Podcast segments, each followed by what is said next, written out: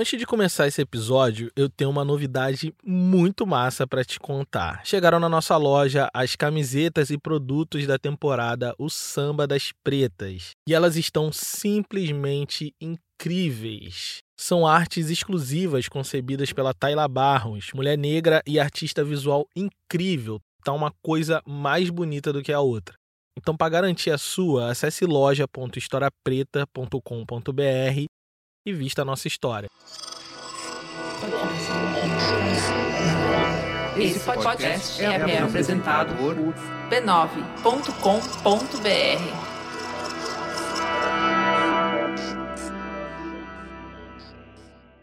Olá, estamos de volta mais cedo do que você imaginou, né? Eu falei que a gente ia entrar no hiato, mas dessa vez a gente vai vir com um conteúdo um pouco diferente do habitual. Nessa semana especial que antecede o 20 de novembro, que é Dia da Consciência Negra e também aniversário de morte de Zumbi dos Palmares, nós estaremos aqui no seu feed todos os dias da semana para celebrar a memória histórica de outros pretos tão brilhantes quanto Zumbi, mas menos conhecidos. Serão cinco mini episódios, um por dia, focado em apresentar pessoas comuns, como eu e você, mas que foram heróis do cotidiano escravocrata, que resistiram muitas vezes sozinhos aos processos de colonização e escravidão.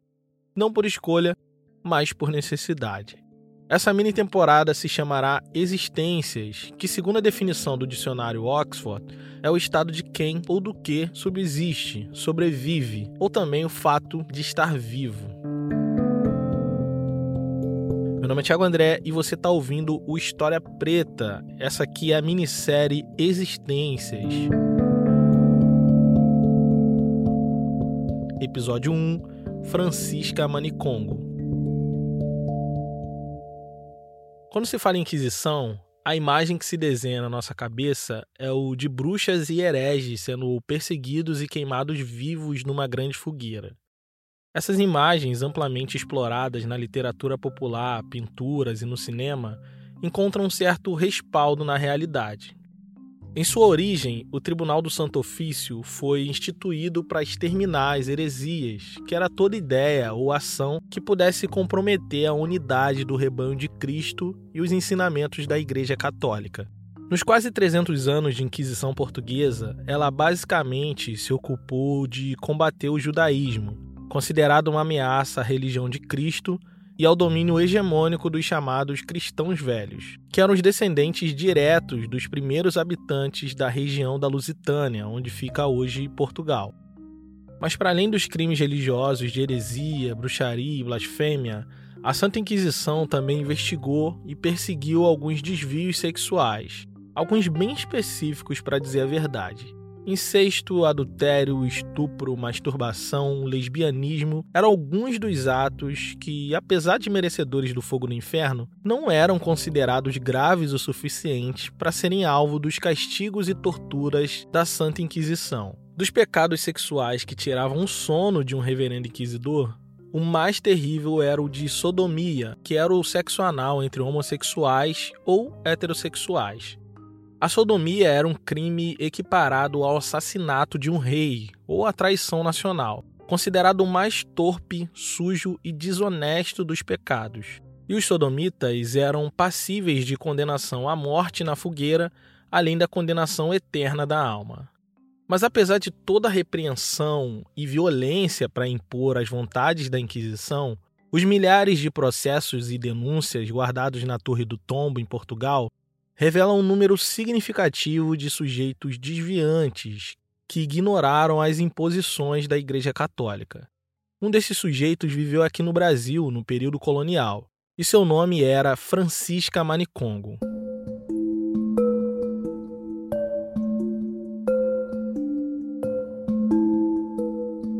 A gente conhece pouquíssimo sobre a vida de Francisca.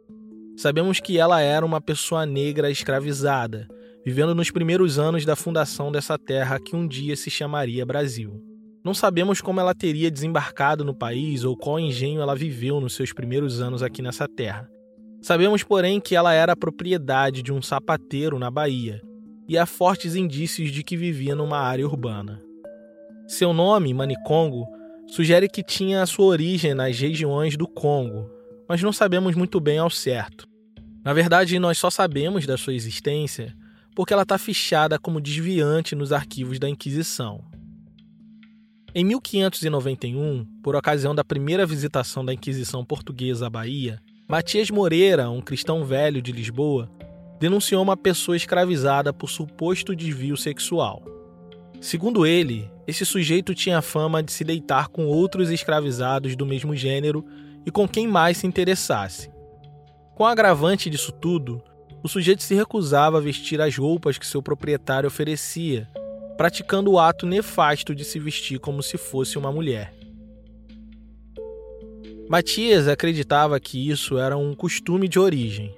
Em seu depoimento, ele diz que já tinha vivido muitos anos de sua vida em Angola e no Congo.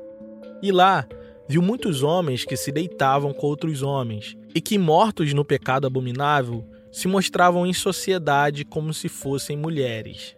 Na língua de Angola, disse ele, esses eram chamados de quimbandas ou gimbandas, e ele acreditava piamente que ali na sua cidade tinha uma dessas pessoas desviantes. Todo mundo conhecia ele pelo nome de Francisco Manicongo.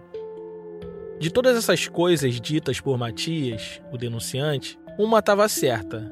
Em algumas regiões do Congo e Angola, a transgeneridade era vista com normalidade que faltava na Europa. Lá, mulheres trans eram chamadas de gimbandas.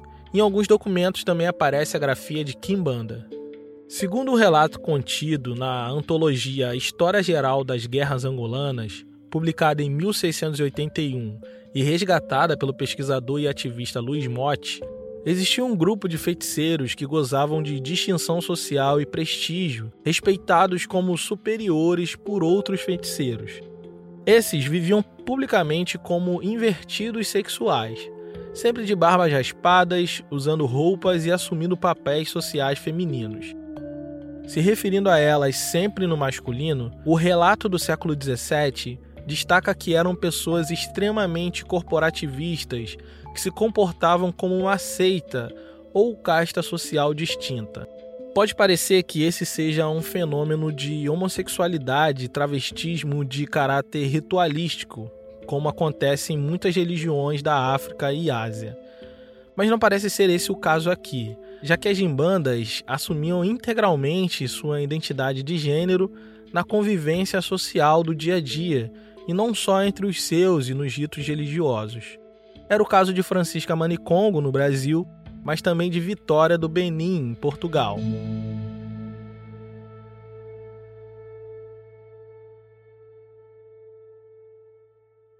Nos arquivos da Inquisição Portuguesa, consta que vivia como escravizado em Lisboa um negro natural do reino de Benin, que eles chamavam de Antônio. Segundo os autos, não gostava quando o chamava de homem, negro ou Antônio. Comumente chamam de Vitória, e só queria que lhe chamassem de Vitória.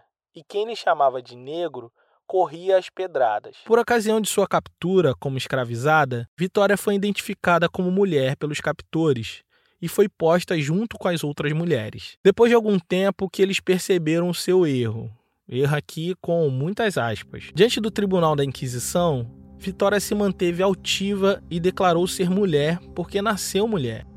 Os reverendos inquisidores então amarraram ela à força para poder verificar entre suas pernas se ela era realmente uma mulher ou um homem. No laudo pericial consta o seguinte: Damos fé que o dito Antônio tem natura de homem, sem ter buraco algum nem modo algum de natura de mulher. Mesmo depois dessa humilhação, Vitória continuou se reafirmando como mulher que era. Com isso, ela foi condenada ao exílio perpétuo em Algarve, servindo como escravizada por toda a sua vida, sem a possibilidade de comprar sua alforria. Já no Brasil, para escapar da morte, Durante a visita da Santa Inquisição, Francisca Manicongo se vestiu de homem e mostrou publicamente estar arrependida de seus pecados, e assim ela conseguiu ser absolvida das acusações. Nós não sabemos muito bem o que foi da sua vida dali para frente, pois só sabemos de sua existência por causa dos seus supostos crimes de desvio sexual registrado nos arquivos da Inquisição Portuguesa. Aliás, nem sabemos se ela gostava de ser chamada de Francisca, já que nos autos só consta apenas o nome masculino que os portugueses lhe impuseram. Minha decisão de chamá-la de Francisca busca fazer algum tipo de reparação da sua memória histórica, já que ela sofreu a violência inimaginável de ser registrada na história com um nome masculino. Francisca Manicongo, a primeira gimbanda nas Américas que se tem notícia, foi sequestrada e separada da sua comunidade de sua terra natal. E mesmo estando muitas léguas de distância, não deixou de ser quem era e, mesmo escravizada, recusou os papéis de gênero que seu proprietário tentou lhe atribuir. Contra o poder da igreja e da fúria colonial, se manteve firme enquanto mulher e só performou masculinidade quando precisou proteger a sua própria vida. Sob forte violência da escravidão e do poder colonial, Francisca fez o que pôde para se manter viva, resistindo e existindo.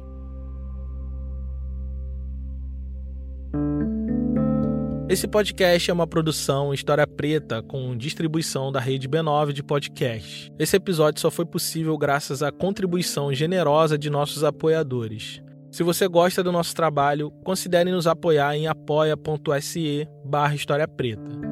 Gerência da Comunidade, Carolina Ferreira. Identidade visual de Raimundo Brito e Estúdio Duna. Trilha sonora original é de Jonatas Cristino e as trilhas adicionais são da Blue Dot. Eu sou o Thiago André e pesquisei, roteirizei e apresentei esse episódio. Obrigado por ouvir e até a próxima.